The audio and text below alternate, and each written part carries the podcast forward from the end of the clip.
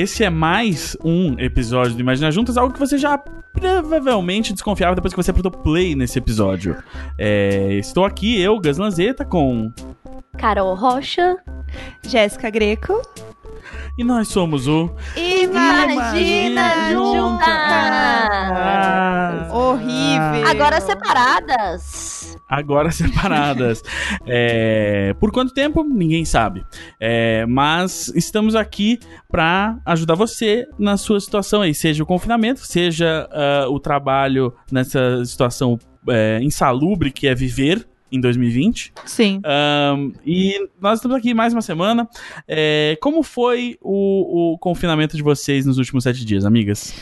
Cara, sinceramente, eu sinto que cada dia mais eu tô aprendendo a lidar com a parada. E assim, tem uns dias que eu fico muito mal, que eu fico muito bad, mas de maneira geral, eu sinto que eu tô aprendendo a lidar melhor com a coisa. E eu sinto que eu, eu ando tendo mais dias bons que dias ruins. Eu acho que isso é uma boa forma de resumir a minha última semana, assim. Bom, essa semana o Valentim voltou pra casa, né, na terça-feira, que tô fazendo aí o revezamento de boneco com o pai dele.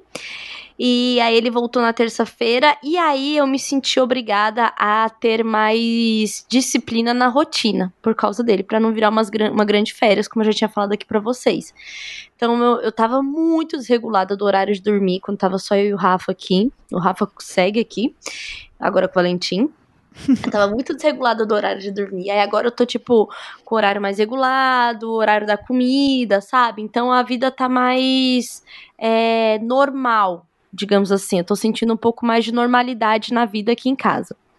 O que eu percebi é que eu já tô numa fase de aceitação do que tá acontecendo. Já reorganizei meu trabalho, é, tô procurando as atividades lá pro Valentim, já contando que ele não vai voltar pra escola nos próximos dois meses. Até porque, de tudo que eu tenho lido e consumido, eu entendi que mesmo quando acabar a quarentena em casa, há risco na rua. E eu provavelmente não vou ficar me expondo ao risco nem expondo o Valentim. Então, Sim. provavelmente eu vou seguir em casa por muito tempo, sabe? Então, eu tô meio que aceitando isso. E agora, tipo, elaborando melhor como, assim, comprei um aspirador de pó novo, tô vendo as coisas que deixam a casa mais confortável, Uhum. percebi onde eu consigo cortar gastos que eram supérfluos, né? Tipo, só de não estar pegando Uber esse tempo todo é, para fazer trabalho em reunião, essas coisas, assim, tipo, já notei uma puta diferença econômica. Tô revendo qual vai ser o papel da Andrea quando isso acabar, né? Que é a pessoa que trabalha aqui em casa comigo. Então, eu tô entrando num. Eu tive aquele, as duas primeiras semanas de um pico de loucura aqui que a gente vai fazer. E agora eu tô naquela fase, tipo, tá, tô entendendo sabe? Sim. Não, não só por mim, assim, falando assim, da, da minha família, do trabalho deles, assim, comecei a, tipo, elaborar melhor, assim, a coisa ser muito fantasiosa, né, do tipo do medo do corona ou, do- ou de que vai acabar rápido, mas meio que encarando a realidade, assim, essa, essa semana me bateu uma, uma coisa de realidade, assim, e não é bom nem ruim, assim, eu sinto falta de muita coisa, a academia é um negócio que eu sinto muita falta de ir, e bom, o Valentim, eu, eu me sinto muito feliz de estar conseguindo fazer as coisas com o Valentim em casa e o Valentim estar se sentindo bem, porque eu faço essa checagem, né? Não é bom nem ruim, muito pelo contrário. Exatamente. É, eu, eu também, eu acho que eu tô na fase da aceitação, viu, Carol? Essa semana eu meio que eu me acostumei, assim, não bateu aquela aquela saudade de estar na rua que batia antes. É, claro que assim, intelectualmente você para e pensa, pô, quero ver meus amigos, quero sair, quero ir nos restaurantes, mas assim, eu tô virando um, um- um- muito aclimatizado ao, ao, ao modo de vida ermitão ah, e eu só tenho en- encarado isso como é, uma oportunidade para fazer projetos, né? É, pequenos projetos na casa. Então é assim, o, o que, que eu vou pendurar na parede? É, eu criei um servidor de, de mídia aqui em casa que a gente tava vendo muito filme, muita série, coisa. Aí eu falei assim, ah, putz, ao invés de ficar baixando coisa, bota no pendrive, bota na TV, não sei o quê, eu fiz um servidor no meu computador e aí a, a Smart TV consegue acessar, os joguinhos conseguem acessar e a gente vai baixando as coisas, deixa no computador e assiste em qualquer lugar. Muito menino do TI. Nossa, muito totalmente o menino menino do TI. Meu Deus. Muito menino. Eu comprei aí, três fez muito bom, porque elástico com Pilates. O Gus inventou uma plataforma de mídia conectada. Eu fiz um Netflix caseiro. Nossa, assim, eu arrasando porque aqui. comprei um aspirador de mão, sabe? Gente, eu, Aspirador- eu é comprei ótimo, eu já tinha um. três faixas de, de elástico pra fazer exercício pra perna, pro, pro ciático. É isso. O Gus me inventou um negócio. Assim, ó, não dá. Não dá. Nem a distância E aí eu dá. virei. E aí, aí depois que isso estava feito, ah, instalei aqui o Plex, configurei. E aí o legal é que essa coisa de, de projeto de, de TI sempre tem. Mexer um pouquinho, né? Hum, não, configura isso aqui, não. Hum, não, não funcionou ali, volta aqui. Então isso te ocupa a mente, assim, essa coisa de ficar resolvendo problemas eu gosto. E aí, ah, a outra coisa que eu fiz é que eu virei. Eu fui. Virei totalmente jovem novamente, e agora eu sou streamer, né, gente? Eu faço. Eu jogo joguinhos online ao vivo na internet para as pessoas me assistirem jogando videogame. Olha. E tá sendo Beleza. legal? Eu- É legal? Tá, tá sendo muito legal. Eu fiz. ah, foi meu segundo dia ontem, enquanto a gente tá gravando isso. Uhum. Tá lá twitch.tv barra Gaslanzeta, quem quiser ver. E aí eu fico ali conversando, porque o pessoal vai entrando e fica no chat conversando. E aí, tipo, é um jeito de ir batendo papo. Eu fico jogando um joguinho e tal. As pessoas tiram dúvidas sobre joguinhos, às vezes sobre outros assuntos. Teve um dia que, ah, no- na minha primeira transmissão, a gente tava jogando um, um joguinho lá de bicicleta. E nisso surgiu a ideia no chat de que tinha que fazer um remake estrelado por mulheres do filme Falcão, Campeão dos Campeões. Se vocês não lembram, é o filme do Stallone em que ele é um caminhoneiro que compete num campeonato de queda de braço pra ganhar a guarda do Meu filho. Deus. E aí a gente chegou à conclusão que tinha que ser a Charlize Theron e a filha ia ser interpretada pela, pela Millie Bobby Brown. O ex-marido ia ser o grande retorno do Brendan Fraser aos, aos cinemas.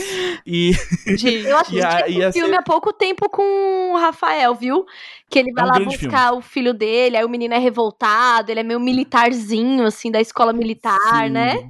E o, e o Stallone é caminhoneiro. E aí a Charlize Theron seria uma caminhoneira no nosso filme também. gente a, né? a Tá- cabeça tá- da tá rendendo, pessoa. né? Cabeça da pessoa na quarentena, né? Que loucura. Exatamente. É, Bom, realmente. eu, eu, tive, eu tive uma coisa muito particular que é. Eu sonhei, né, que eu estava num- numa balada e quem estava oferecendo o drink era o. Ai, meu Deus, como é que é o nome daquele É o Diplo. O Diplo! Eu sonhei, Contei, eu contei o sonho da Carol, não acredito. amiga, eu sonhei que o Diplo tava vendendo a bebida e ele tava vende- vendendo a bebida, sabe por quê? Porque eles que estavam fazendo o bar da casa pra poder levantar a grana.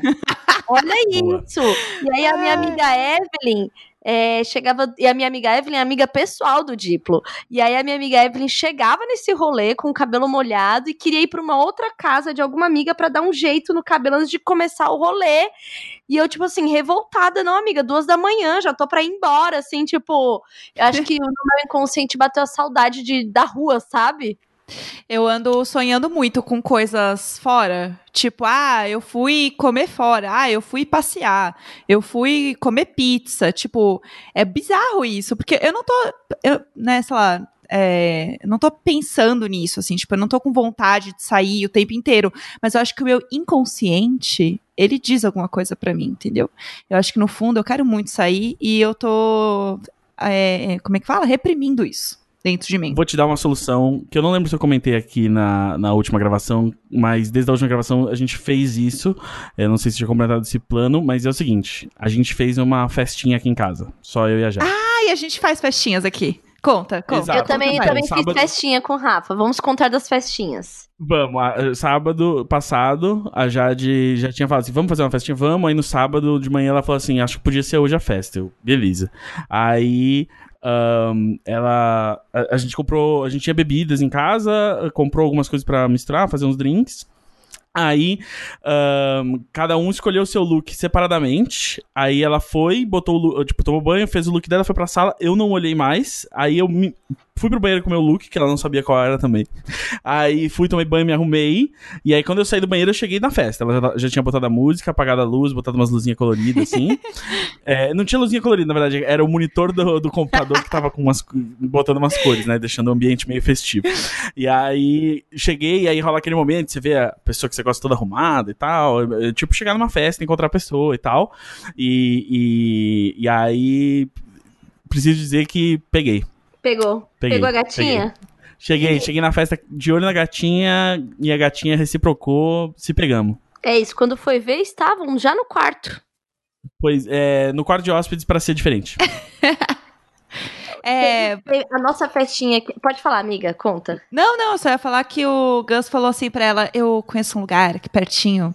É, é barato, Sim, é eu legal. falei. é logo aqui do lado. Eu falei, tipo, eu acho que tem um quarto aqui do lado que ninguém tá usando. Adorei, muito bom. Amigo. Tem que ter, tem que ter um roleplay. Tem- Tem, que ter. ter, tem que ter, tem que ter uma brincadeira, né? Tem que ter ali uma fantasia, não é mesmo? É, Sim. aprendi Bom, em aqui- Modern Family isso.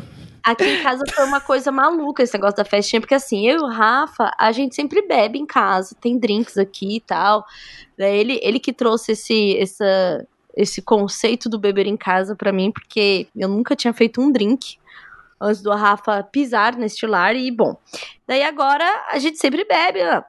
Aí, só que a gente sempre faz os o mesmo conjunto de drinks em casa que não são os drinks de bares, certo? Sim. Tipo, em casa toma Jameson com chá.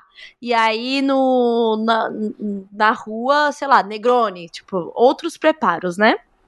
E aí, um bar que a gente gosta muito, que é o Pineapple, fez nessa, nesses tempos de pandemia delivery, né, dos drinks. Tipo, vem a formulazinha do drink pronta. Aí, ah, sei lá, um, um dry martini veio, as, veio até as, as azeitonas. Eles mandam até aquele gelo quadradão de copo de bar. E aí a gente comprou oito drinks. E falou, ah, vamos. é, Era um dia antes do Valentim voltar pra casa. Falei, ah, é, é hoje. Fazer a loucura. É hoje. É hoje. E aí, a gente começou a fazer o drink. Quando eu virei o drink, que ele tinha gosto de drink do bar e não drink de casa, eu fui teletransportada, né, na minha cabeça aqui, para o rolê. Coloquei pagode, fiquei sambando, fiquei dançando. A gente, assim, ó, som alto, se divertindo, preparando o drink, colocando coisa a mais no drink. Eu fiquei de ressaca. Fiquei maluca dessa festinha que a gente fez aqui em casa, você acredita? E foi muito bom essa sensação, esse gostinho de drink da rua e não Aham. drink de casa. Me, me, me levou pra outro lugar, assim, de verdade. Amiga, arrasou. A gente aqui faz muita festinha, porque eu gosto de fazer coisa, eu gosto de cozinhar também, né? Então eu faço umas coisas muito loucas. E daí, tudo começou com um dia que a gente resolveu fazer a festa do boteco. E aí a gente basicamente pegou várias coisas que tinham no congelador. Então tinha assim, ah, tinha pão de alho, aí tinha batata frita, tinha uns molhinhos. Aí a gente fez um monte de coisa, abriu, tinha umas cervejas em casa, a gente abriu cerveja, colocou um pagode. E foi assim, uma noite maravilhosa. Aí abriu a grande porteira para todas as festas temáticas. Aí teve a festa mexicana, aí tivemos a noite italiana, é uma viajando, né, pelos países, já que não posso. É, a a gente fez um dia italiano com, com massa e tal, vinho, não sei o quê. Aí teve o dia também dos drinks. E aí eu criei uma playlist que chama Festa de uma Pessoa Só, que é uma playlist pra gente tocar nas nossas festinhas em casa. E aí, acho que hoje eu acho que não, mas amanhã acho que vai ser a noite dos games. Então, ah, hoje é maratona de La Casa de Papel. Então a gente vai fazer pipoca e ficar de roupão na sala pra assistir, tipo, já está combinado também. Então, hoje a gente tá gravando isso é sexta-feira, quando estreia a temporada nova. Então, assim, toda noite a gente tenta fazer alguma coisinha e fazer uma. E aí, fim de semana, a gente faz uma festinha mesmo. Mas a gente tá bem empenhado, assim, em fazer coisas diferentes, em fazer alguma coisa pra, tipo, mudar a rotina e pra ser legal, né? Então a gente tá assim, eu tô pirando nisso. Cada hora eu quero fazer um negócio diferente. Amiga, sabe o que eu percebi ouvindo sobre as suas festas temáticas? Que a gente vai ter que fazer festa junina em casa. Meu Deus! Gente, eu vou ter que fazer aniversário do Valentim em casa. 14 É verdade. de maio. Ah, meu Deus. É, meu aniversário é 5 de junho. Então, não sei, pode ser que eu esteja em casa ainda também no meu aniversário. Gente, É. chocada. Não, Meu aniversário eu não vou falar. tirar a festa. É, você não fala aniversário. Tirar a festa junina. Cara, isso vai doer. O povo brasileiro vai passar sem festa junina. Vai ser, vai ser difícil. É, isso vai doer. Já vamos passar sem Páscoa. Ah, e, Bom, e eu, eu, se estivesse trabalhando na, na indústria do delivery, eu ia começar já a fazer a pré-venda do seu kit festa junina em casa. Ah, delivery de arraial. Delivery de Sim! arraial. Gente, to- delivery de arraial. todos os Vem deliveries. até uma fogueira. Tem que ter os packs de delivery, entendeu? Tipo, de, das coisas, assim. Ah, hoje é bar, hoje é balada. Nossa, Tem... gente, esse das bebidas foi absolutamente tudo em minha vida. Nossa, gente, um sonho. Nossa, Bom, bateu, aqui em bateu. casa eu comprei um ovo de Páscoa pra gente, mas a gente tá deixando ele Uh, a gente tá vendo se a gente resiste até o dia da Páscoa, mês 12 de abril, para só abrir ele no dia da, da Páscoa. Eu já teria Bom, eu comido. Vou, eu vou tentar fazer a coisa lúdica aqui, né, com o Valentim em casa da Páscoa eu quase fiz a coisa lúdica aqui, mas eu, no final, eu só, tipo, é que assim, eu, eu tive que ir no, no supermercado no fim de semana, e aí eu vi o ovo de Páscoa e pensei, tipo, ah, já queria muito comemorar a Páscoa, e eu vou comprar esse ovo de Páscoa pra gente poder ter uma Páscoa. e, e aí eu comprei e eu pensei assim, ah, eu vou esconder e aí eu só vou falar pra ela que tem ovo de Páscoa no dia da Páscoa. Ela vai achar, ah, putz, que saco, a gente tem ovo. Eu falo assim, será que não tem ovo? Ah, Mas adorei. eu sou muito afobado. Aí eu cheguei em casa e aí eu, eu entrei pra... Eu botei no, no closet e eu... Mas o que é isso no closet? Ah, não acredito no dia. Aí ela... O quê? Aí eu... Acho que o coelhinho deixou algo aqui. o coelhinho. O coelhinho. É... Você tá, você tá comemorando Páscoa? Se, se, você acredita que Jesus voltou dos mortos ali para sair da caverna e tudo mais, é, eu posso acreditar num coelhinho. e aí... Eu não tô julgando nem um pouco. Eu só. Obrigado, a amiga. minha unha caiu e eu colei com papel higiênico. Quem sou eu para julgar alguém? Amiga. Como foi isso? Conta pra mim. Ah, gente, não era pra gente entrar no detalhe. Então, é, eu fiz a. Antes da, de toda essa treta toda lá, eu fiz a famosa unha de gel, que é um banho de gel ah. na unha. Então, existe uma camada muito mais grossa na minha unha que faz ela ser muito mais forte, bela, resistente e poderosa. Porém, esse negócio precisa ter é, manutenção pelo menos uma vez por mês. E no caso, eu não tô fazendo manutenção de merda nenhuma. Aí caiu um pedaço e eu não sabia nem descolar o resto. E aí eu joguei no Google como colar unha de gel de volta, pesquisar. E aí falaram para jogar é, uma camada de papel higiênico por cima e tacar a base. Que ia endurecer. Gente, endureceu super. A minha unha tá aqui. Tá horrorosa, amiga, mas tá, tá aqui no lugar. Eu vou contar o caso de uma amiga que uhum. eu fiquei preocupada amiga. com as meninas. É, de uma amiga. Não, vocês vão saber que não sou eu, porque eu não tenho um Yona. Mas é o caso de uma amiga que ela relatou aí pra gente. Que é o seguinte, ela faz a unhona, só que eu não sei se é acrílico ou é gel. É. E aí, precisa fazer a manutenção a cada 15. Essa uhum. que ela fazia. Ela ficou presa em quarentena na casa dos pais em outro estado, no começo da quarentena e não fez a manutenção da unha. Quando ela decidiu tirar sozinha, né, porque não ia dar pra fazer a manutenção, havia fungo entre a unha e a Sim. unha de gel ou de não sei o quê. E esse que é o perigo de, de ter a unha é, sem a manutenção. E aí eu fiquei é. pensando, mas mulher do BBB, gente? Então, eu tenho uma teoria. Eu acho que alguém vai lá fazer a unha delas, porque a unha tá sempre bonita, a sobrancelha também a unha tá ok, o cabelo tá ok, a sobrancelha tá ok. Alguém Será que é uma hora... Aparece no BBB pro desespero do seu ex. Não, eu fiquei pensando muito nisso, sobre o fungo na unha, sabia? Mas é real, uma vez eu demorei um pouquinho para fazer a minha unha e ela tava meio descolandinho e daí rolou o fungo. Tem que tomar cuidado mesmo, eu sou doida, gente, não me sigam, não façam o que eu tô fazendo. É muito errado, tanto que uma outra caiu e eu só tirei, passei base, ela tá linda agora, belíssima. Mas, Mas pra próxima festa tem que dar uma arrumada nisso, né? É, não. É, a próxima festa, minha unha não tá bonita pra festa. E falando em arrumar as coisas, a gente tem uh, um convidado, um oráculo, um, um conselheiro, um, um, expert, um especialista uh, na área do desespero mental. Uh, não é verdade, Carol? É verdade. É, vocês que ouviram o o EP, que era Psicólogos de Verdade aqui, já sabem do Doug, meu amigão, né? E aí a gente chamou o Doug para responder algumas perguntas que a gente tinha, né, sobre esse momento tão angustiante. O Doug é um psicólogo mesmo, então ele pode falar coisas é, dicas verdadeiras pra gente, não só o nosso achismo aqui de toda quarta-feira.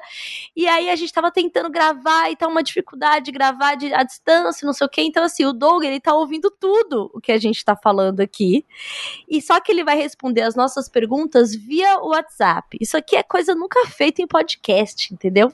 Cross-mídia. É quase uma terapia. Eu, eu, eu imagino o Doug aqui, tipo, sentado na, na poltrona dele e a gente falando tudo isso e ele. Uhum. É, ele tá Uhum. comentando. Vocês vão abrir o, o chat do, do WhatsApp? Ele está comentando vi, as coisas que a gente tá tá falando aqui. Ele tá. Ele, é, é- é- é muito bom. Eu, eu, eu, eu fico. Toda vez que eu falo alguma coisa, inclusive agora isso que eu tô falando, eu imagino ele falando assim.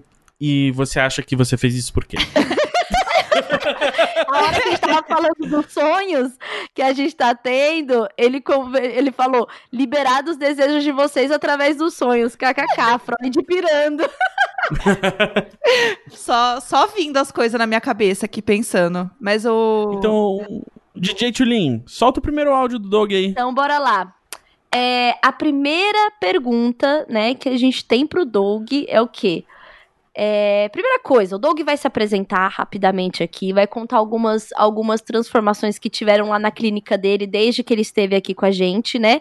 E, Doug, a gente quer que você conte primeiro como você, enquanto pessoa, porque psicólogo também é gente, está na sua terceira semana de confinamento. Então, conta pra gente um pouco sobre você e sobre a sua terceira semana de confinamento. Depois a gente entra com as perguntas de gente com a mente desgraçada aqui. É, meu, é muito engraçado ouvir, né, vocês, porque a impressão que eu tenho é que eu tô ouvindo o podcast, mas é, e, e vocês estão sentados aqui do meu lado, né, dando risada, né, de cada momento que vocês foram contando aí no início. E a gente tá, sim, com um projeto novo, a gente chama Canto Baobá, se vocês quiserem seguir a gente nas redes, chama, é só pular arroba Canto Baobá. É, eu e a Ana seguimos outros caminhos, né? Que a gente queria buscar coisas novas e, e buscar uns sonhos que estavam dentro da gente, né? E aí a gente formou o Canto Baobá, é, eu e a Ana somos os fundadores e junto com a gente tem outra, uma equipe de psicólogos, né? Que estão de parceiros, né? Uma equipe muito bacana, psicólogos negros, mas é, a gente está fazendo um processo aí para outros projetos novos que logo vocês saberão. E também as psicólogas que estão junto com a gente. A gente acabou de lançar esses dias o site, né? Quem quiser conhecer um pouco da gente, é, entra lá www.cantobaobá.com.br né? E é, a gente vai conversar mais um pouco, eu vou explicando mais um pouco do Canto Baobá, que a gente vem fazendo diversos trabalhos, tá? É, como eu estou me cuidando, né? Vocês falaram isso. Também transferi, minha, eu faço análise no primeiro, naquele podcast, eu falei bastante do meu psicólogo, o Will, e ele ouviu o podcast, foi muito interessante, né? É, e foi engraçado. E, então eu estou fazendo atendimento online, eu estou cuidando da minha saúde mental e também eu estou buscando cada vez mais é, buscar formas, né? Que eu gosto, eu faço pilates, eu, gosto de correr no domingo, então eu tive que me adaptar a esse processo novo, né? Então está sendo bem interessante. É, o cuidador também precisa ser cuidado, como a gente falou aquela vez, né? Então é, é isso que eu venho fazendo. Eu venho me cuidando em casa, né? Buscando, fazendo a minha terapia semanal, buscando alternativas dentro de casa e também a mesma coisa que vocês vêm fazendo, né? Eu tô buscando, a gente tá fazendo lives com os amigos e eu venho buscando fazer coisas temáticas dentro de casa também, que é o espaço que a gente tem agora, né? Como vocês podem ver, a gente é quase psicólogo aqui também, ou psicólogo é quase gente como a gente, tô brincando. A, a gente, a gente chuta muito bem, A entendeu? gente chuta muito bem. muito bom, Doug. Então, muito feliz aí pelo, né, caminhando cada vez mais em busca do seu sonho. Eu fico muito feliz porque a gente fez faculdade junto, então eu fico, ai meu Deus, olha o caminho do meu amigo, né? Lógico, muito bom. E saber que você tem uma preocupação muito importante, como você falou aqui da outra vez, trazer psicólogos negros, falou que estava buscando psicólogas trans e tal, então isso é muito, muito bacana. É, Doug, então agora a gente vai começar a fazer aquelas perguntinhas aí, explorando, né? Aqui o Imagina mais uma vez, explorando toda, todo o seu conhecimento de terapeuta, de psicoterapeuta. E aí, A gente já tinha preparado aqui algumas perguntinhas, né? E a primeira que a Jéssica tinha falado é se você sente que tá rolando. É, o que você sente que tá rolando mais em comum com seus pacientes nesse momento? Agora que você contou pra gente que você tá fazendo também, né? O atendimento online. Então, conta pra gente rapidinho é, o, que, o que mais você tem percebido, assim, a sua percepção de, de consultório mesmo. Gente, o que eu venho percebendo, e isso já era de se esperar, né, que houvesse um aumento da ansiedade das pessoas, né, porque a gente está acostumado com, uma, com aquilo que a gente pode ter controle, né? Então aí a gente pensa, né? Agora é uma situação que a gente não tem data, que a gente tem que ficar confinados, né? A gente fala, até esses dias um paciente comentou que a gente está dentro do BBB mundial, né? E aí a gente pensar, né, que a ansiedade é algo que vem mexendo bastante com, com os pacientes e com, com a população, né? A gente tem que ter um cuidado com essa questão também do isolamento para a gente não não está cada vez mais reforçando aquelas pessoas que têm dificuldades de ter habilidades sociais, né?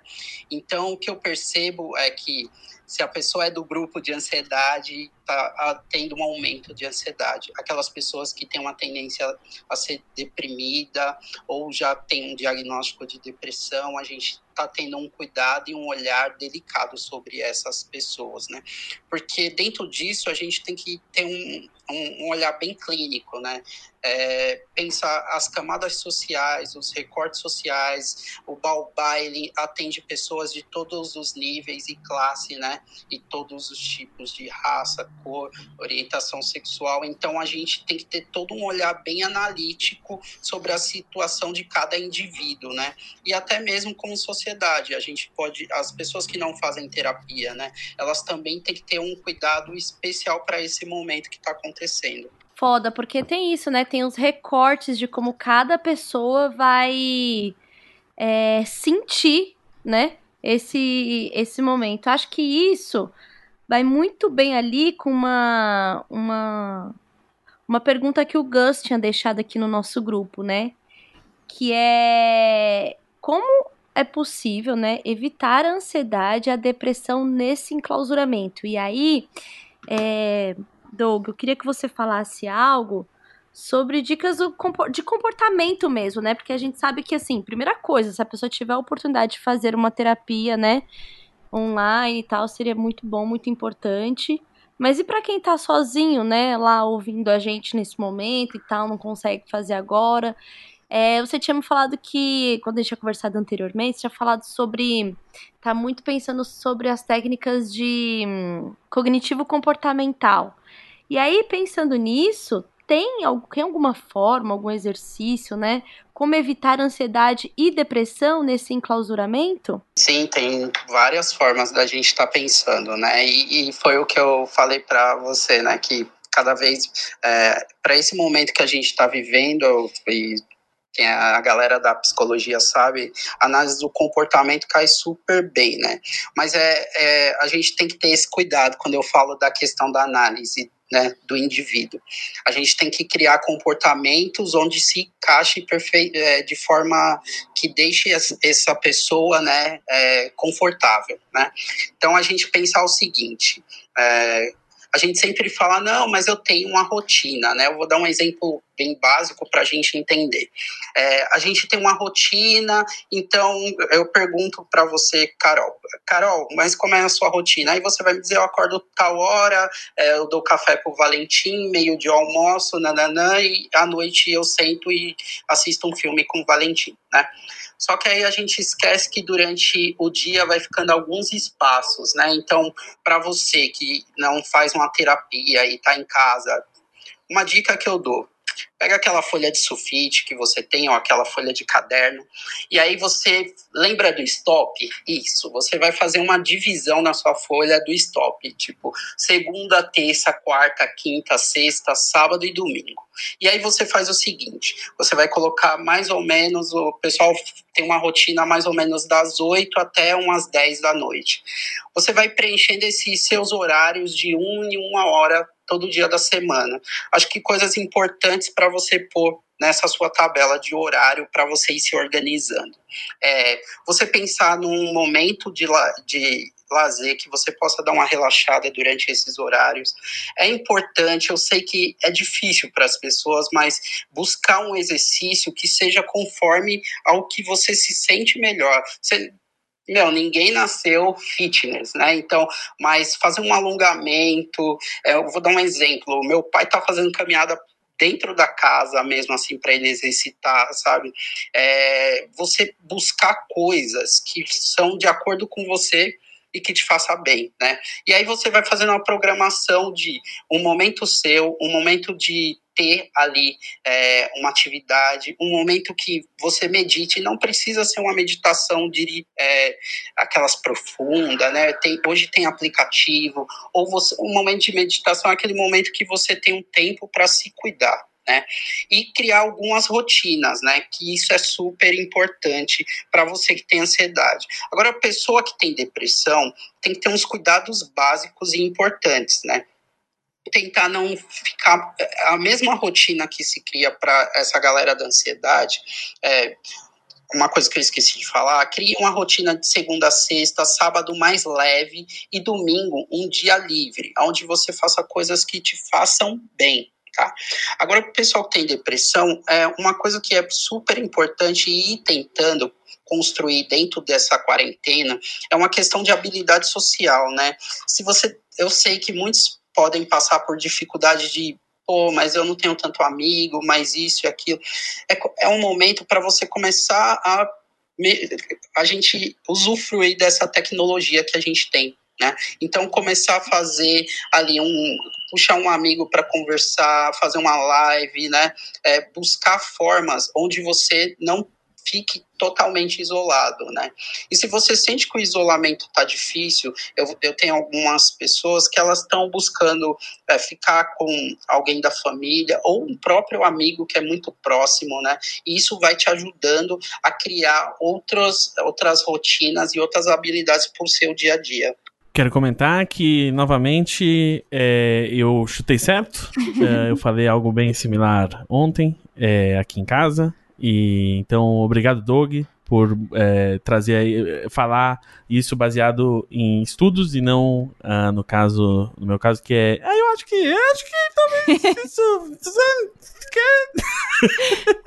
Mas a outra pergunta que eu, eu tinha mandado pro, pro Doug, eu acho que uh, dá pra engatar, é, é por uma experiência minha, até porque eu percebo que, assim, especialmente antes de eu, de eu engatar essa coisa de, tipo, ah, vou começar a fazer streaming, vou ligar o Plex aqui, fazer tudo funcionar, é, eu tava meio que descontando tudo na comida, né, que já era um, algo que eu fazia com ansiedade na vida normal, mas agora no isolamento fica mais fácil de, tipo, ah, estou entediado, vou fazer alguma coisa para comer, ou vou pedir um iFood e tal. Uh, e é como, como evitar, né, nessa vida enclausurado, sem muita, sem, né, o leque de opções que a gente normalmente tem, uh, abusar de hábitos não saudáveis, assim, né, seja de uma muleta como comer demais, ou seja, as pessoas que, né, estão bebendo uh, mais do que normalmente, eu vejo muita gente falando sobre isso no, no Twitter, por exemplo, a quantidade de gente que tá bebendo diariamente, né, que tá usando drogas, né, que fica em casa, Uh, como que a gente uh, ajuda a não, tipo, abusar desses, desses mecanismos, assim, de, de, de apoio? É verdade, isso é algo que eu fiquei pensando também, porque é, eu, eu já tive um transtorno de ansiedade bem sério, né? Sendo tratado com medicação quando foi necessário, depois com muita terapia, muita análise para eu conseguir eh, viver, né, e não ficar paralisada diante de todas as situações. E eu tinha um sintoma que era a falta de apetite completa, inclusive muita vontade de vomitar. E aí, nessa quarentena, a ansiedade me pegou de uma forma diferente que eu me percebi querendo comer muito e tudo da minha casa, assim, tipo, Sim. real. Aquela sensação de o abrir a geladeira e querer comer qualquer coisa que você não sabe nem o nome que é, que a gente sabe hoje que isso é a pura ansiedade, né? Sim. O famoso Sim. abrir a geladeira e querer comer qualquer coisa que você não tem nem noção do que seja. E mesmo que, assim, porque não é uma coisa que você quer comer, né? Você só quer é, se livrar daquela ansiedade ali. É, E aí- você quer, tipo, a a dopamina de comer algo gostoso. né? Exatamente, então você nem sabe o que, que é. E aí eu queria que o Doug falasse um pouco sobre isso, sobre esses microcomportamentos que a gente vai tendo, assim, tipo, de descontar, né, em alguma Sim. coisa, assim. É. E, e isso junta com uma outra noia minha que eu tenho, é, que é, eu acho que tudo que passou mais de um dia na geladeira, tipo, ih, isso, será que vai estragar? Será que vai estragar? É melhor eu comer antes que estrague. É, Você sente que vai estragar. você tá fazendo uma. É tipo você é dando uma indulgência ali pra você fazer isso. Exato, é tipo assim, é, uma, é a noia de, tipo, tudo, tudo vai estragar. É tipo assim, não, isso aí não vai estragar. Você sabe que isso dura mais, né? Tipo, Sim. será que, será que não vai estragar? É, é melhor eu, é melhor eu, co- eu comer um pouco, pra, pra não, senão sobra, sobra muito. E aí, não aí, tipo, hoje mesmo, assim, eu fui pegar uma água antes de gravar o podcast, eu abri e tinha meia melancia ali. Eu, essa melancia tá aí há muito tempo. Ah, eu acho que eu preciso pegar essa melancia inteira e comer ela agora, antes que ela estrague. Eu- E aí eu não fiz isso, né? Mas... Eu tô muito fazendo o negócio das rotinas que o Doug falou, porque eu fico muito ansiosa com essa coisa de tipo, você não sabe muito que dia que é, quando é, como as coisas funcionam. Isso você fica muito bagunçado. Tipo, hoje, por exemplo, eu acordei de madrugada pra desligar o despertador, porque eu pensei, por que, que eu coloquei o despertador? É sábado. Não faz sentido. E aí eu perdi o horário, que é sexta hoje, né? Não é sábado. Sim. Então, eu Eu tenho me esforçado muito pra não esquecer que dia que é. é, então, e aí, é, coisas que eu comecei a criar que me ajudam é, eu e o Neco, a gente criou o podcast, né, o Diário de Bordo, que a gente grava todo dia de manhã, então a gente tem um porquê levantar cedo, a gente fala o horário, fala a hora que a gente tá gravando, e isso ajuda a gente a criar uma rotina e criar um- meio que um, um norte na cabeça de que dia que é. Toda vez, eu, aí eu vou trabalhar, eu paro pra almoçar, fazer comida, Aí à tarde eu sempre chamo, né, no WhatsApp e falo assim: vamos tomar um café? Aí tá, me encontra às quatro na sala. Daí a gente vai, se encontra quatro, quatro e meia, toma um café. E aí eu acabo de trabalhar e eu vou fazer um exercício. Então eu, eu sei que acabou o meu, o meu dia de trabalho, sei lá, sete e meia, oito horas, que eu vou fazer algum exercício. E aí isso me ajuda a separar a hora do trabalho da hora do descanso, tipo a hora do meu rompimento ali. E é bizarro, porque são coisas muito pequenas, mas que fazem uma puta diferença, assim. É para quem tem ansiedade, assim, que fica nervoso com o horário, com o dia, não vê as coisas passarem. Outro dia choveu e eu pensei assim. Normalmente eu pensaria, putz, que merda, não vou poder sair, fazer alguma coisa e tal. Começou a chover, esfriou. Hoje em dia não faz diferença na, na minha vida, né? Obviamente, que tenho uma casa, que tô bem e tudo mais. Sim. Isso, obviamente, não faz uma diferença. Porque é isso, você não, não faz mais a distinção dos dias, né? É, para mim o que me ajudou muito no, no processo é, antes de, de embarcar para a análise lacaniana, que eu tava com esse probleminha aí do transtorno de ansiedade, eu tive uma tera- terapeuta comportamental, né, pra me ajudar ali naquele momento mesmo. Foi junto com ela que eu fiz o tratamento com o psiquiatra para poder tomar o remédio, porque eu não tava segurando a bronca ali só na, na terapia. E aí, é, o que acontecia? Eu me sentia com tanta coisa pra fazer que das menores às maiores eu não conseguia mais ver, tipo, entre assim, comprar um carro e escrever um e-mail, pra mim não tinha diferença. Tudo me gerava uma ansiedade, e essas coisas elas meio que estavam no mesmo nível, sabe? Na minha e quando cabeça. você via, você não tinha respondido e-mail, tinha mandado um carro pra É você. tipo isso. Pior, né? Eu não tinha levantado da cama com medo do que com medo do que eu não fiz, né? E aí, eu quando eu tenho esses picos de muita ansiedade assim, que eu come começo a me sentir paralisada, é anotar extremamente tudo que eu tenho pra fazer, que é assim, mandar e-mail que tem anexo, salvar o anexo. Juro por Deus que isso é um negócio que me ajuda a, tipo, elencar as coisas. Porque quando fica tudo na cabeça, no meu caso, tudo tem a mesma proporção. Entre é, fazer arroz ou pagar um boleto que se eu não pagar hoje eu tenho uma multa de 10%, era a mesma coisa. E eu não conseguia organizar o que fazer primeiro, né? Então esse negócio de ter planner para mim ajuda muito porque eu coloco absolutamente tudo que tem que fazer assim, mexer, ó, emitir uma nota, enviar a nota para a empresa, atualizar o calendário de notas. Na cabeça é tipo assim, resolver a nota, sabe? Então, assim, para mim ajudou muito, né? Tô falando eu, meu contexto tal, que isso me ajudou demais, assim. Agora, a ansiedade com comida é uma coisa que eu tô tendo dificuldade, porque eu nunca tinha passado por isso. Tô passando pela primeira vez, assim, que é a coisa de, né, de comida. Eu sei que tem gente também abusando de droga em casa de álcool e tal. E aí, Doug, o que, que, dizer sobre? É, é, bem interessante, né, o que vocês três trazem, né, e fazem é, essa reflexão. Por isso que eu trouxe essa questão de se criar uma rotina, porque é a sensação que a gente vem sentindo, né?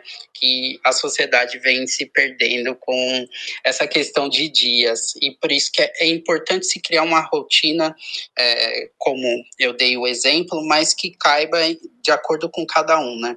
E tem gente, Carol, mesmo, como você disse, que precisa desses mínimos detalhes, né? Tem gente que cria a rotina e coloca lá, sei lá, às 3 e 15 da tarde eu vou fumar um cigarro, sabe? Um, faz uma rotina bem detalhada, né? Para poder ir se organizando, né? E, e, por isso que a gente eu, eu trago sempre essa questão aqui, falei no, no primeiro e trago essa questão de novo, que cada indivíduo é um sujeito único. Então, é, a gente acaba vendo essas coisas na televisão, né? Ah, vamos fazer isso, mas é uma fórmula que não funciona para todos. É um esqueleto que pode ser que possa dar um, um jeito ali no que está acontecendo. Mas aí a pessoa tem que sentir como é o dia a dia dela, né? Então, e a realidade dela também, né? Quando vocês me perguntam na questão da compulsão, né, de, da, da, dos alimentos, da droga, da bebida, né? Pensa que a gente entrou numa situação, a gente tinha a liberdade de ir e vir, né? E hoje a gente parar para pensar, a gente tem que ter um autocuidado, a gente tem é, uma bomba de informação, né? Acho que uma coisa que a gente tem que ter um cuidado durante esse período é saber um horário certo onde a gente possa acompanhar as notícias, né? O que está acontecendo no mundo, mas é, não passar o dia todo preso, né? Nessa situação do que vem acontecendo, né? Porque isso vai te gerar uma ansiedade, isso vai te deixar deprimido. A gente entender o tanto de pessoas que estão se perdendo é, por causa da doença, de, de, opa, do Covid, né? Da, da, do que vem acontecendo. A gente Aqui no Brasil, então, a gente se sente inseguro, né, por parte do nosso governo executivo, que não é tão presente, que não está levando as coisas tão a sério. Então, isso vai gerando uma ansiedade na, na sociedade, né? E aí vem como essa forma que a gente, vocês me trouxeram, essa questão da compulsão, né? Essa vontade de comer mais, essa vontade de beber mais, essa vontade de usar droga. Então, é, são vários contextos e aí a gente entra nessa questão novamente dos recortes né, que acontecem na sociedade, que vão mexendo com a nossa ansiedade, com os momentos que vão deixando a gente deprimido. Então a, a gente tem que ter um cuidado, né, um olhar clínico, né, um olhar analítico sobre nós mesmos nesse tempo, né, é perceber que, pô, se eu comia, sei lá, é, um, três colheres de feijão e duas de arroz, e agora eu tô comendo cinco, né, então ter esses cuidados, e aí por isso que quando eu passei aquela rotina, eu coloquei, porque é preciso nesse tempo exercitar a energia que está acumulada, né? Então por isso que é é preciso fazer uma atividade física, é preciso ter um momento seu, né? E é preciso ter um tempo para ou fazer uma meditação, algo que te faça bem, porque essa energia vai canalizando dentro de você, né? Vai te vai aquilo que está parado vai para outras coisas, né? Eu atendo um pessoal que tem, eles constroem projetos, então eles, é, eles precisam estar tá especificamente no local. Agora eles estão canalizando a energia para criar outras formas que esse momento trouxe para eles, né?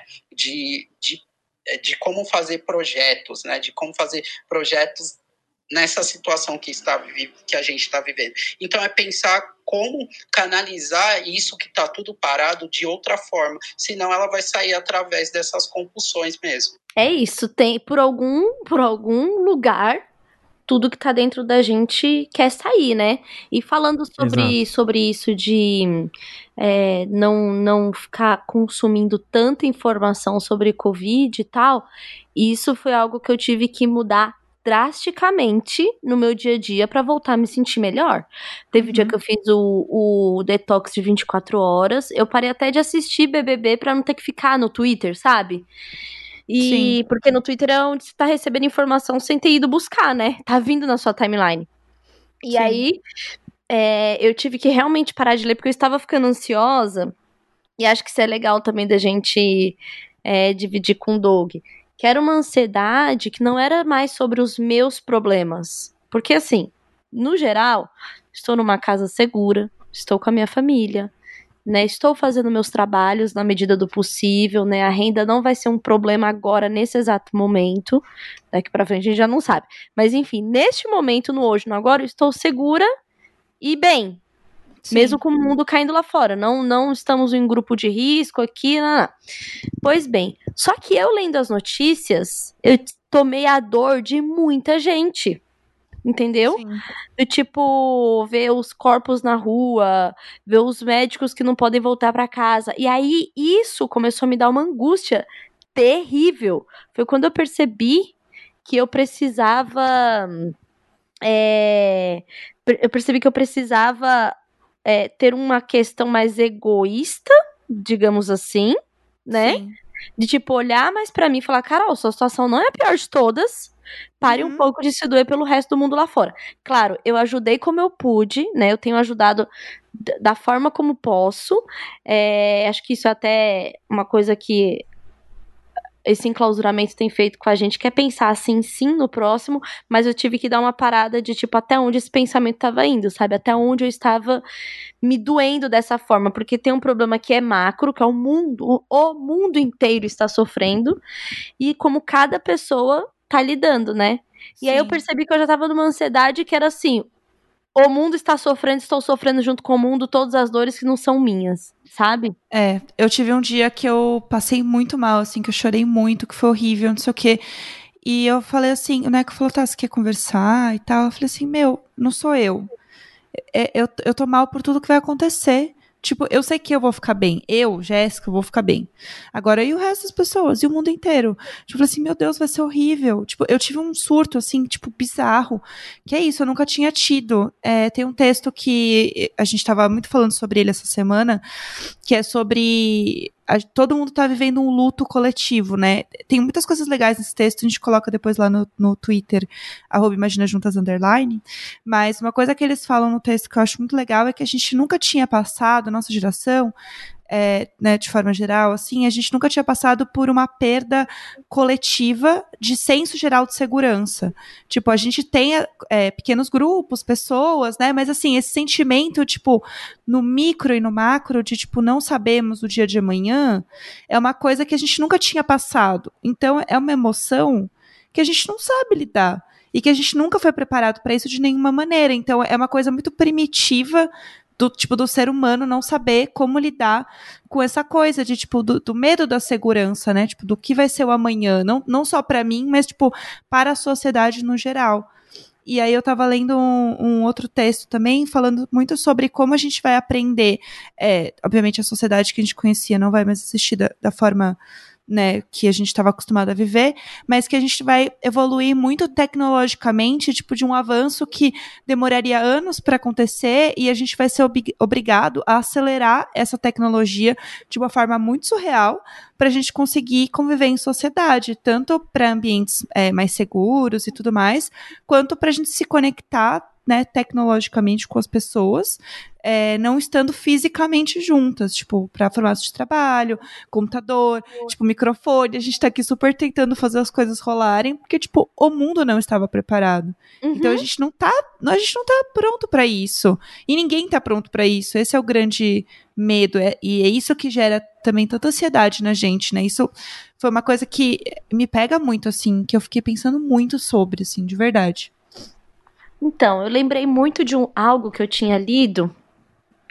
Eu, como ex-estudante de psicologia, que adorava ficar lendo coisas no Cielo, sempre procuro coisas no Cielo, né? Que é a plataforma lá que tem os estudos. Tá vendo o Doug, as manias que a gente pega de faculdade? e aí, eu tinha lido uma, uma coisa que se chamava fadiga por compaixão, que muitos profissionais de saúde, de veterinária têm, que é o quê?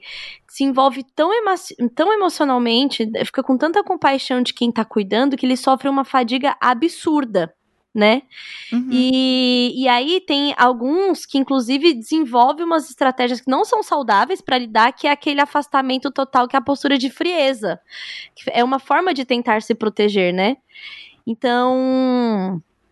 É, é muito louco, porque eu lembro desse tema um tempo, e aí depois eu retomei, porque o que eu tava sentindo era parecido com isso, sabe? Com essa fadiga por ter compaixão com tudo que tá acontecendo lá fora mesmo aqui estando tranquilo, sabe? Uhum. E Sim. aí essa foi uma sensação muito muito doida assim. Aí eu isso é uma coisa que me alivia também. Eu gosto muito de ler texto científico porque me alivia, é como se desse uma uma eu posso dizer, ai, você não está maluca. Tipo, isso tem até um nome, um tratamento, né? enfim, sempre gostei dessa parte assim, da, da, da, psicologia. É que eu acho que tem aquela parada de você é, dar um nome para o que você está sentindo, e aí, a partir de você entender o que está acontecendo, você consegue lidar. Você consegue, Sim. tipo, entender melhor como as coisas funcionam. Uhum. Ó, o Doug falou que queria dar uma palavrinha sobre o que a Jéssica levantou, né? Que foi essa questão do, do luto. Pode mandar, Dougueira. É muito importante essa fala e é uma coisa que eu vinha pensando aqui, trazendo. E é interessante que ontem eu tive uma conversa com a Ana, né, para a gente conversar sobre algumas coisas que podia ser falado hoje.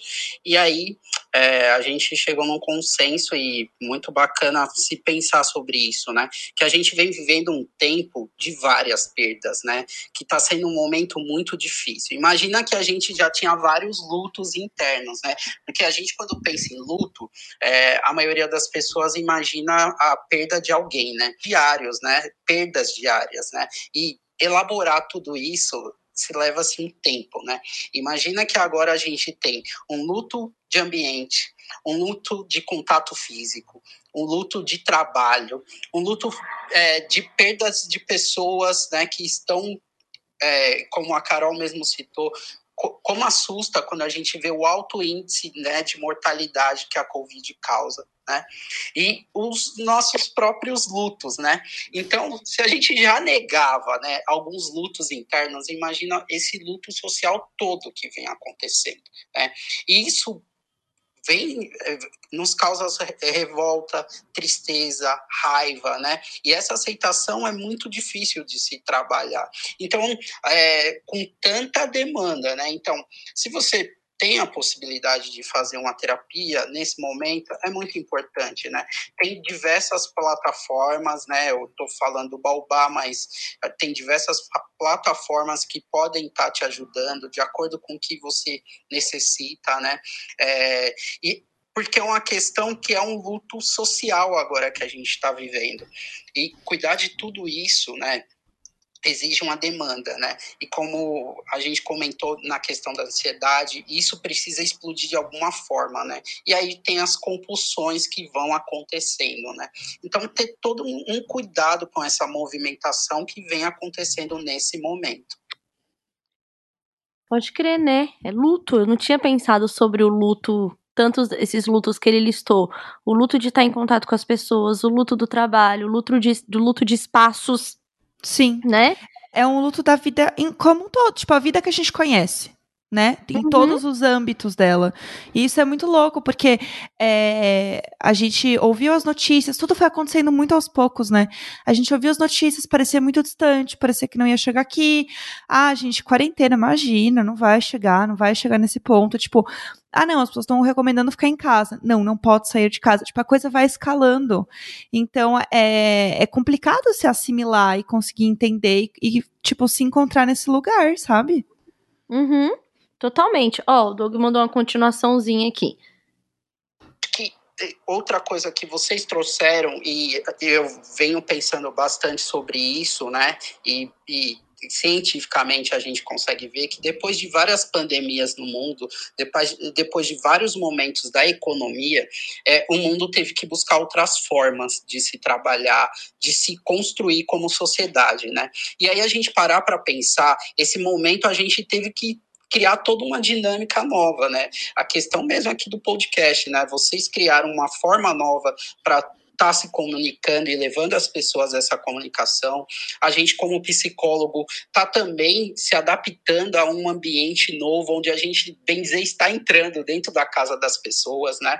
Então, a gente, como sociedade, provavelmente a gente vai descobrir maneiras novas de se trabalhar, de construir espaços, vínculos, né? Então, é, esse momento novo também é um momento onde há uma construção nova, né? De nova novas pessoas, né?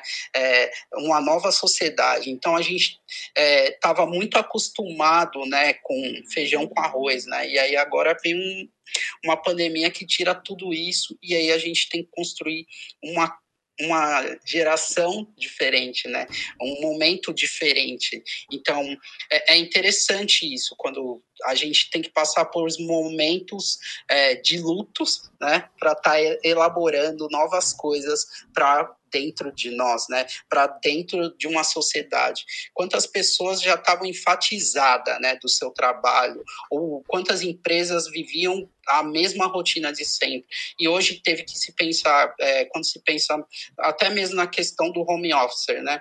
Era algumas camadas que eram privilegiadas, principalmente aqueles que têm ensino superior com essa questão do home office. E hoje teve que se pensar num todo, né? Uma sociedade como um todo. Então, até isso é interessante, porque essa pandemia veio para mexer né, com alguns privilégios, né, com, algumas, com algumas zonas de conforto. Né? Então, a gente está buscando, e espero que nesse momento a gente tenha um olhar como sociedade mais humana, onde as pessoas se sintam melhor nas coisas que elas estão construindo e fazendo. Fiquei pensativa aqui. Quem quer Eu comentar? também. Maravilha. É, eu acho que reforça aquela ideia que a gente já, já vem trazendo desde o começo da quarentena de que uh, está nos forçando a, a viver um, um, futuro que é realmente um futuro, né? Ele é diferente do passado, que a vida depois dessa crise nunca vai ser igual a como era antes, né? Uh, então, eu acho que isso, se a gente conseguir uh, lutar e se organizar para que eh, certos privilégios se tornem uh, direitos ou se tornem prevalentes e não o privilégio de poucos, é, pode ser uma das maneiras de tirar algo bom de, de uma tragédia tão grande. É, eu tenho pensado sobre é, sobre a questão dos privilégios, né? Principalmente quando as pessoas falaram sobre o privilégio de trabalhar em casa, e de repente isso não era mais um privilégio, isso era um mínimo que você tinha que fazer por conta do, da sociedade que você está inserido. Né? Não era mais só sobre, ai, consigo ficar trabalhando de casa. Não, era sobre você precisa ficar em casa. Porque, por exemplo, essa menina lá que é caixa do mercado, e minha madraça que né, por exemplo, trabalha em restaurante de shopping e tal, ela não está fazendo home office, ela está em casa, ela não está executando o trabalho dela, sabe? E isso gera uma série de coisas. Então não é nenhum privilégio para ela poder ficar em casa, sabe? O salário foi reduzido à metade. Eu tenho que lidar com um monte de, de, de, de criança e um monte de questões na cabeça dela, sabe? Vai ser mandada embora, se não vai. Então, realmente, a gente tá. Eu acho que a gente vai passar por uma revisão de privilégios se assim pode ser chamado. E por mais que seja uma epidemia, por mais seja lutos que a gente está sofrendo, pessoas morrendo, coisas horríveis acontecendo, eu ainda consigo pensar que de alguma forma a gente vai ter coisas boas que saem desse período, sabe? Tanto no micro pessoalmente, porque, por exemplo, eu já tenho percebido algumas coisas que eu tô me atentando, que eu tô me cuidando, que eu não tava antes, e outras no macro, como sociedade mesmo, que é o que o Doug falou, né? A gente tá tendo que rever essas coisas, a gente tá tendo que.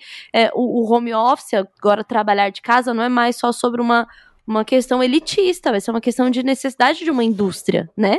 Sim. Lembrando que a gente continua tendo que trabalhar para viver, né? Então, assim, é, é, muito louco, porque eu ainda, de alguma forma, tem algo dentro de mim que me leva para um pensamento de que vai ser muito difícil, socialmente falando, mas eu acho que isso pode trazer coisas que possam ser boas. Não é só destruição, sabe? Sim, e até pensando nessa questão de trabalho, o quanto é, empresas que podem ser home offices eram resistentes a isso e hoje estão sendo obrigadas a trabalhar home office e se modificar mesmo e, e encontrar uma outra forma de trabalho e tá percebendo que funciona e que as pessoas continuam fazendo, as pessoas estão trabalhando. É, eu acho que existe um grande mito também de que a internet tinha aquela coisa, né, da internet ser algo ruim, ser algo prejudicial e não sei o que lá. E eu acho que nesse momento, cara, a internet que tá fazendo a grande diferença na nossa vida. É que tá fazendo a gente ter acesso total às informações, a gente saber como as pessoas que a gente gosta estão, passar é, essa calma, tranquilidade dentro do possível para alguém que pode estar precisando, ajudar outros trabalhos, outras pessoas. Eu acho que, assim, é, tudo que carregou por muito tempo dessa questão de, tipo, a internet ser um malefício em certos pontos da sociedade, tá trazendo um outro olhar, um outro viés para isso, de que não, isso pode ser, na real, o, o maior aliado de toda a nossa nosso futuro assim de existência e que a gente não é tão distante quanto a gente imagina quando a gente está é, conectado, está sabendo usar as redes e sabendo trazer isso de uma forma mais próxima mesmo para a gente se sentir bem dentro do, do possível, né? Quando a gente consegue. Pois, Pois é, essa nova maneira de olhar para as coisas, de às vezes quebrar esse estigma da internet, de quebrar a resistência a certos modelos de, de trabalho, é, é, parte desse, eu acho que desse negócio que a Carol também falou, de que ah, não é só destruição. A questão é que o que tem que vir depois da destruição que, que está havendo não é a reconstrução do que havia antes.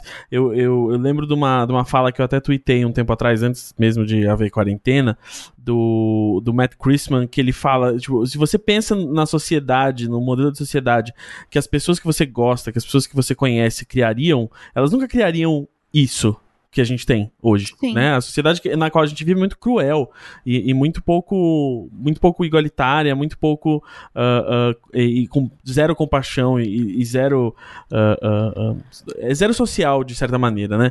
Então que, que a construção que vem depois da destruição não seja uma reconstrução, seja a construção de algo melhor, de, eh, de que esse o que a gente está vivendo agora é um momento de crise e de estresse total da, né, da infraestrutura em, em, em todas as suas camadas camadas. E aí a gente tem que entender se a infraestrutura que a gente estava né, trabalhando para sustentar o tempo inteiro e pela qual a gente sacrificava para sustentar não serve para manter as pessoas saudáveis, vivas e, e, bem quando elas mais precisam, por que, que a gente estava sustentando isso, né? Um, então é, eu acho que é um, é um bom momento de questionar o, o, o status quo. Não, é. perfeito. É. Eu acho que. E levando agora pra, para o recorte parental, ao qual sempre trago aqui a reflexão, é, a, já falei várias vezes aqui a importância da primeira infância, né, para criança de 0 a 6 anos. Eu tenho certeza que só agora muita gente está conseguindo enxergar de fato os filhos que tem sabe? Olhar como é a rotina, olhar como aprende, olhar é, ver se a criança, ver a criança se desenvolver no momento de ócio, porque a gente tem uma, uma sociedade que é, quer que essa infância passe logo, então enfia um monte de atividade para fazer, a criança chega exausta em casa, dorme, os pais vão trabalhar, tipo, não tava tendo essa convivência que é completamente essencial pra gente, sabe? Então isso é algo que eu tenho percebido. Eu fico super chateada ainda quando alguém fica falando, ai, não aguento mais criança em casa. Eu fico, ofendida, assim, de poxa, como você não tá conseguindo ver uma parte que é boa nessa situação? Mas enfim, cada um vai lidar, né? Respeitar também, cada um vai lidar de uma forma com isso. Mas eu vejo como uma oportunidade da gente se conectar. Ao mesmo tempo que a, gente tá tendo uma oportunidade de se conectar muito mais virtualmente, né, buscando formas de se conectar, eu acho que algo que é da conexão micro ali de família dentro de casa, ela pode, ela pode ser é, reinventada, sabe? É, uhum. Criar não é só sustentar e dar uma, um, um, uma casa para morar, sabe?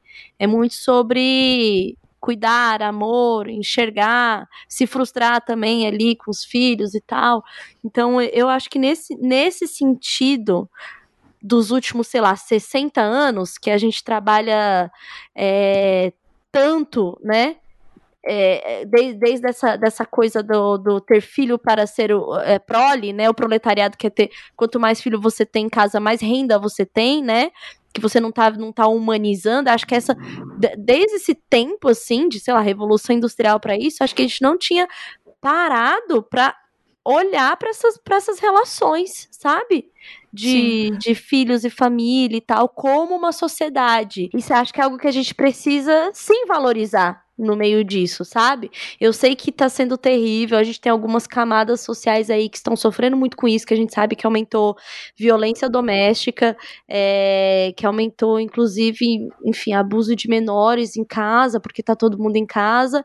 Isso são questões muito problemáticas que tem que se, se atentar, mas não é por causa da quarentena. É por questões estruturais, é por outras questões que a quarentena só vai lá e deixa muito mais escancarado, sabe? Sim. Pois é, e, e, junto dessa, dessa fala do, da galera que reclama de ter os filhos em casa, é, tem uma outra uh, linha de, de reclamação que eu também acho bem preocupante, que é as pessoas dizendo meu Deus, não aguento mais ficar com o meu cônjuge, né? O meu, meu marido, minha mulher, meu, meu namorado, as pessoas que, que coabitam, né?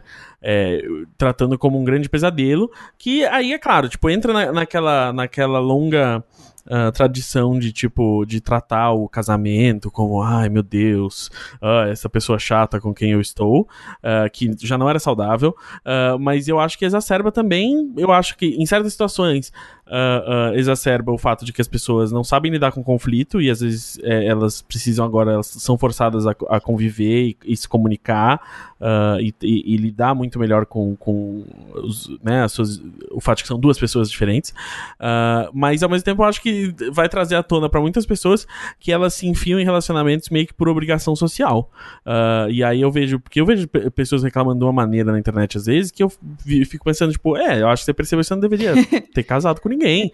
É, ou você não deveria ter relacionamentos ainda, porque você não, não entendeu o que, o que, é isso. É, eu sinto que tudo é... potencializa agora. Tipo, as, as coisas que estavam ruins, as coisas que estão boas, as coisas que são é, fragilidades nossas.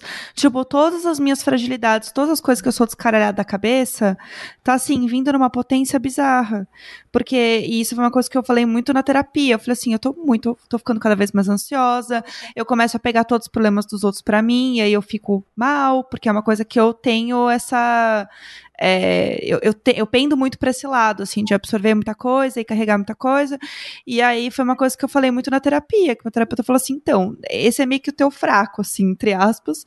E eu tô vendo muita gente também ter isso, de sentir potencializar e tá tudo muito à flor da, flor da pele, assim, as coisas boas e as ruins, né? pois né? É. Relações boas e ruins também. Nossa, isso do, das pessoas reclamando de estar tá convivendo com, com um conge aí, eu é. fiquei bem chocada, assim. Aí eu pensei muito é, em casais que é, é, o famoso casal social, sabe? É o casal que tá sempre fazendo alguma coisa com mais gente sabe? Sim. Na verdade, Sim. ele quer um companheiro ali para fazer coisas com os outros, não necessariamente, necessariamente um companheiro na vida. Com... E para cumprir aquela obrigação social de ter o plus one ali, né? É... Do que a gente acha feio as pessoas não terem um companheiro. Então, muito louco, porque eu comecei a, a, a reparar nisso, assim, sabe? De, de, quando as pessoas reclamavam disso e eu e eu, o Rafa, né, a gente namora, a gente não é casado, mas ele tá passando a quarentena com a gente e tal. E sei lá, é mó bom, sabe? Eu acho mó gostoso a gente ficar junto. E, é. a, e a gente se analisa. Não, tá bacana pra você? Não tá? Tipo, o que a gente pode fazer? O que não pode fazer? Tá, o que, que você gosta? Que não gosta? Tipo, você vai ali encontrando formas de se relacionar com uma pessoa e não com uma ideia, né? Pois é. Exato. Não, é, eu também, assim, eu, eu, eu dou graças a Deus o, timing que foi uh, a Jade conseguir um emprego aqui em São Paulo, a gente conseguir alugar esse apartamento e se mudar, porque, cara, eu estaria eu, eu muito, muito mal uh, vivendo no hotel no Rio de Janeiro sozinho nesse momento, assim, eu acho que tá com ela tá sendo muito bom pra mim, e acho que uh, tá comigo também tá sendo bom pra ela, mas não vou, não vou falar assim, ah, ainda bem. Quem, quem é você, não é mesmo? Para falar, Imagina. Exato. Mas é isso, é. E, é, tipo, e, e, aí esse convívio faz com que você se importe cada vez mais. Assim, você pode estar ali com a pessoa e, tipo, de, de o tempo inteiro poder falar, e aí, como é que você tá? O que, que você tá pensando em fazer? O que, que, que, você quer fazer? Quer comer alguma coisa? E, e vamos fazer isso? Vamos fazer.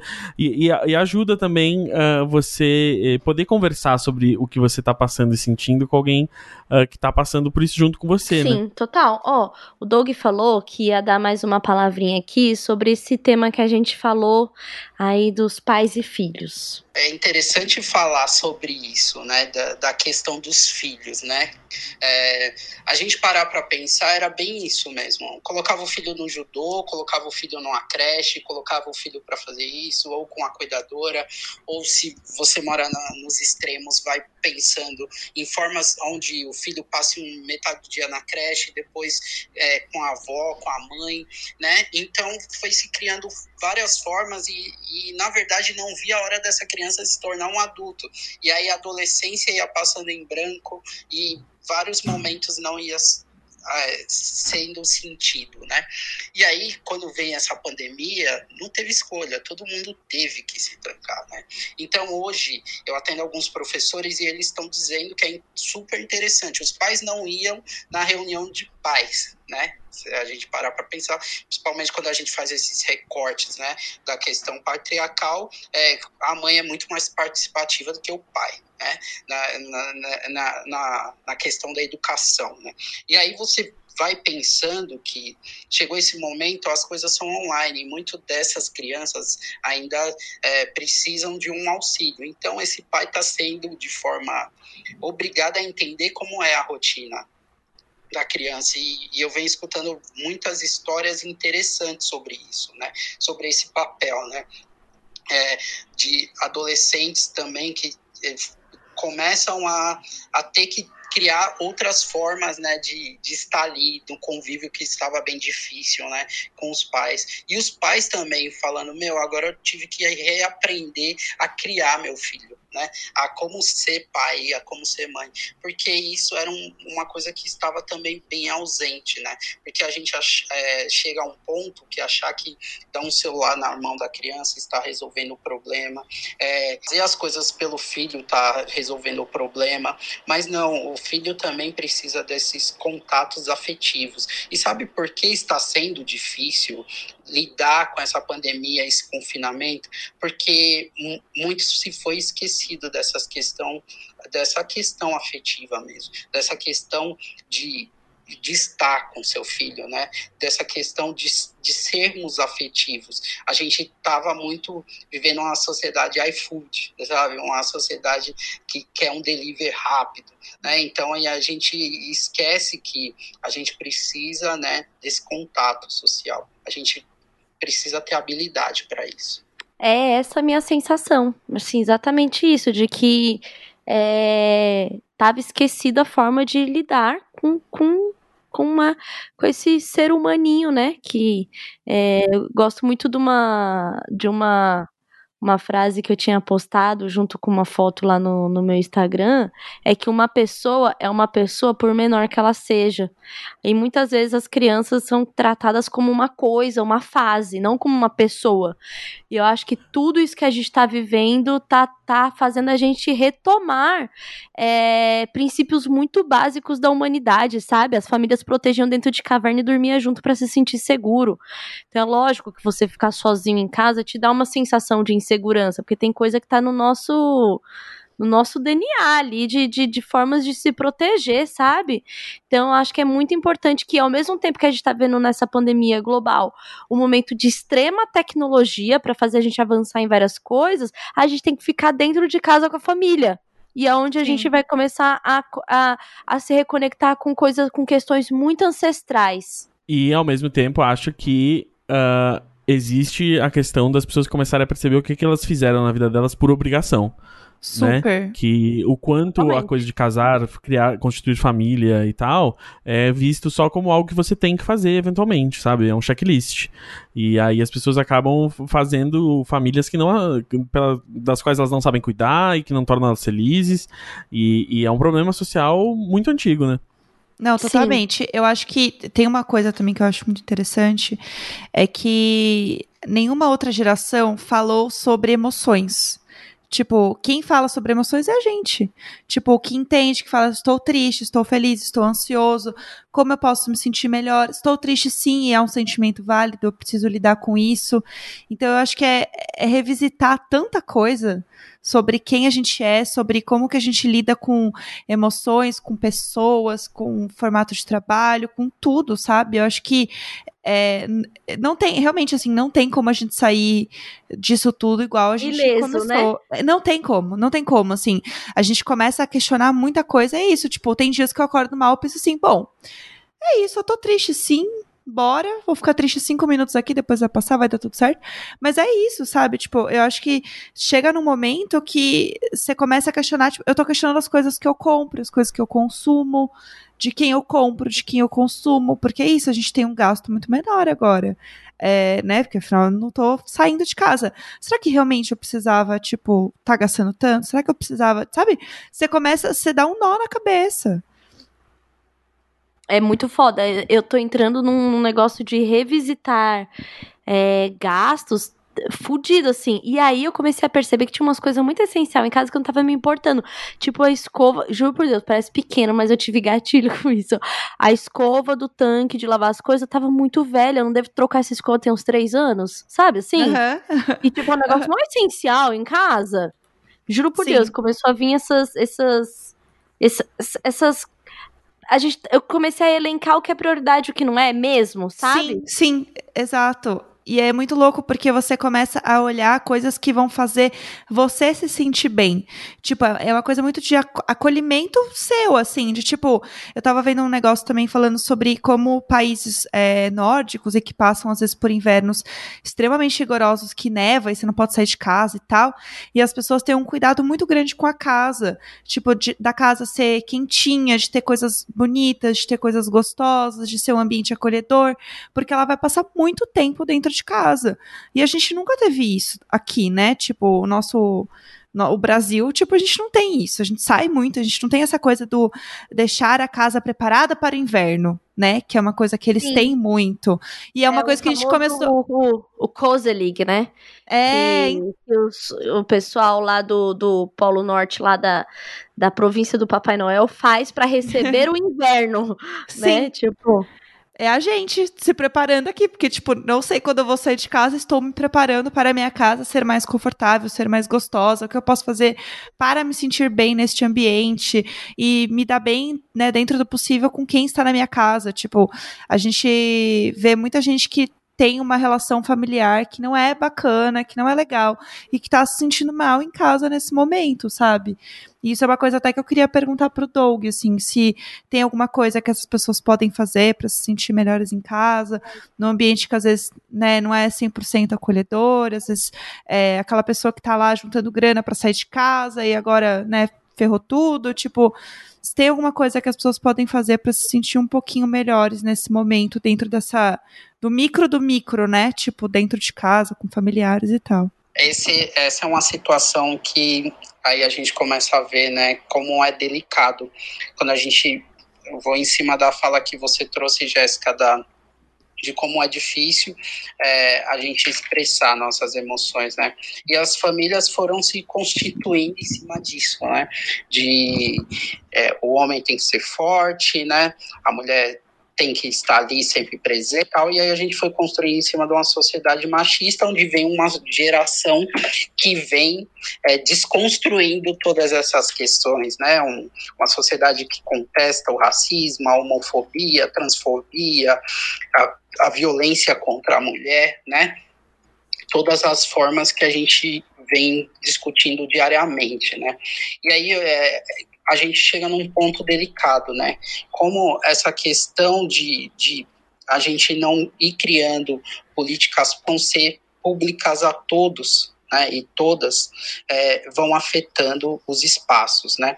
E aí a gente vê como do macro vai chegando ao micro, né? É, é, fico pensando sobre essa questão mesmo, né? De como estão as mulheres que sofrem violência, né? Como estão essas famílias que não se falam, né? Não se ouvem e não se sentem, né? É, é fico pensando é, como né, é, chegar em todos os espaços. É igual a gente falou, a internet, a gente atinge algumas camadas, mas ainda tem camadas que são excluídas. Né? É, tem atendimentos que a gente tem que continuar via telefone porque a conexão não é tão boa, né? E aí, quando a gente fala de conexão família, é essa questão, né? Das conexões. E como fazer para que essa pessoa se sinta bem num ambiente tão hostil, né? É, e pensando que ela é, é, é já é difícil para uma pessoa que tem um acompanhamento terapêutico, né? Por diversos traumas que vão se construindo desde às vezes desde a infância, desde a primeira infância até a fase adulta. Imagine é, sem um atendimento. Então, está sendo um momento que é, até nós mesmos da psicologia, é, começar a rever né, essas formas que a gente tem, não ficar, é, não ficar preso somente a uma abordagem, mas começar a entender esse sujeito. E esses sujeitos né, vão trazer formas da gente pensar em construir algo evolutivo, né? Algo que seja é, acolhedor, né? E que possa também dar uma, um sustento à psique dessa pessoa, né?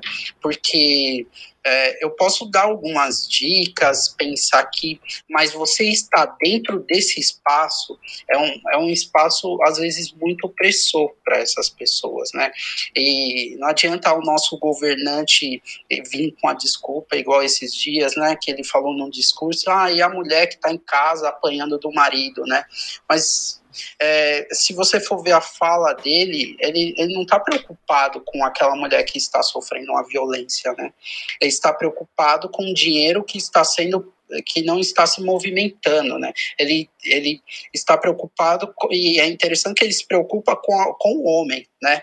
E muitas das vezes esse homem que é o agressor dentro da casa, não só com a mulher, mas com os filhos, né? Verbalmente, fisicamente. Então a gente tem que se pensar em como sociedade que aí a gente entra em todas as falas que falamos, ter umas mudanças que sejam sociais a todos, não a poucos. Né?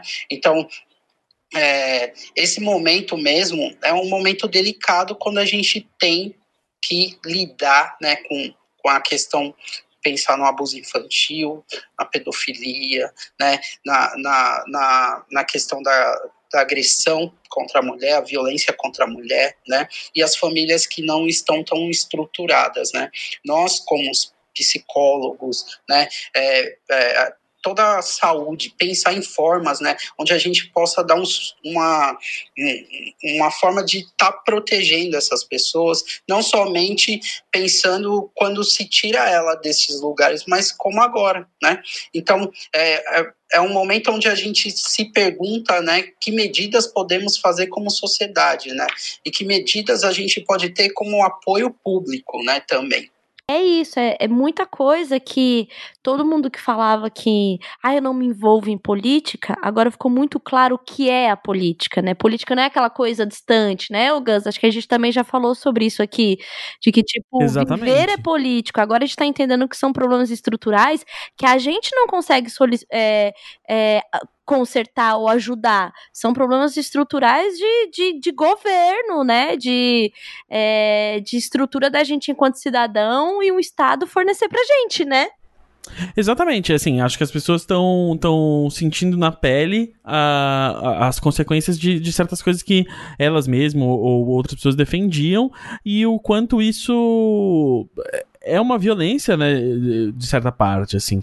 Um, o acesso à saúde, como ele é limitado, é, o teto de gastos e como isso afeta a nossa capacidade de, de, de tratar as pessoas no SUS nesse momento, tanto as pessoas é, com o Covid-19, quanto as pessoas que precisam da, da infraestrutura de saúde para outras coisas que está sobrecarregada.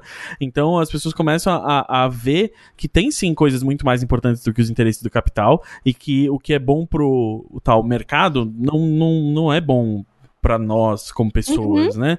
Uh, então, eu acho que finalmente a gente tem, uh, a gente pode tirar desse momento exemplos práticos próximos às pessoas, porque como é uma situação que está afetando todo mundo, 100% das pessoas, é, você finalmente pode apontar para aquilo e falar assim, ó, tá vendo esse problema? Tá vendo isso? Tá vendo da onde isso vem? Porque quando, é, né, é, é, aquela coisa assim, de porque quando a sua casa pega fogo, você nota a falta de um extintor, né? Sim. Poxa, depois de tanta reflexão que foi gerada aqui, queria agradecer demais o Doug por ter voltado aqui, conversado com a gente. O Doug, né, agora o projeto se reinventou, agora é Canto Baobá. Vamos ver aqui como encontrá-lo. Isso, em todos são arroba canto baobá, né? E, e, tem o nosso site que é www.cantobaobá.com.br e no Facebook também, se você põe Canto Baobá você já acha. Então, obrigada, Doug, por mais uma vez deixar a gente aqui usar destes cérebros e conhecimento maravilhoso que você e a Ana têm, trouxe pra gente. Muito obrigada. Acho que foi um, um episódio muito importante no meio de tudo que a gente está vivendo. Tô, eu tô levando várias reflexões aqui pro meu dia a dia. Ah, eu gostei muito, gente. Eu tô assim, mega pensativa. Acho que vai ser um episódio que vai ajudar muita gente também.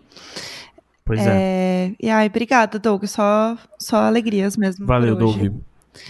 É isso, gente. Muito obrigado. É, e o Imagina Juntas estará de volta. Na verdade, essa semana tem, tem especial na sexta do Imagina Leitura? Teremos e tem novidades sobre o Imagina Leitura. E tá bem legal, tá bem levinho por causa do momento. Vocês vão ver isso. Aguardem, Maravilha. aguardem novidades. E sigam a gente, arroba Imagina Juntas Underline. A gente vai postar tudo lá. Quem quiser comentar o episódio, ver um pouco mais do que a gente falou, tá lá tudo nas nossas redes sempre. É isso. Show. E quem quiser ver lives de joguinhos, agora tem o, lá o meu tweet, lá, só procurar Gaslanzeta no Twitch. E é quem nóis. quiser saber sobre a vida dos meus vizinhos, pode ouvir o Diário de Bordo, podcast Meio do Neco no Spotify. É verdade. Diário, Segue. diário, coisa boa. Di todo, todo dia. dia. de manhã. E tem, tem rolado reviravoltas? Tem vários plot twists na vida dos vizinhos. Oh. Vários plot twists. Ô, Gé, o povo então... tá pedindo, tipo, muito você mostrar assim quem é? Sim. Só que eu não vou mostrar, não vou expor o vizinho, né, coitado? Tipo, não, já basta. Você, inclusive, pode tomar um processo, amiga. no caso, exatamente. Então eu prefiro só comentar mesmo sobre os hábitos esquisitíssimos, como ele escova os dentes todos os dias. No sofá. Mas Fora isso, é, gente, 20 minutos quase escovando os dentes no sofá não dá, sinceramente. Mas enfim, ouçam lá mais informações sobre os meus vizinhos e meu dia a dia nada animador, que aqui nada acontece. Mas é tudo. Ouçam lá. Aqui nada acontece é um ótimo nome de livro sobre, tipo, livro escrito na pandemia, sabe? Sim. É isso. Aqui nada acontece. É, é a gente tenta. Esse é, é o nome do, do episódio de hoje. Aqui nada acontece. É isso. Não, não! Aí ninguém vai ouvir, Gus! Para! Claro que não, cara. Isso, é, é, é dramático. É, dramático. amiga, a gente deixa o Gus acreditar nas coisas e fala, é, uh -huh, é, é, bonitinho, vai. quietinho. É isso. Half-Death.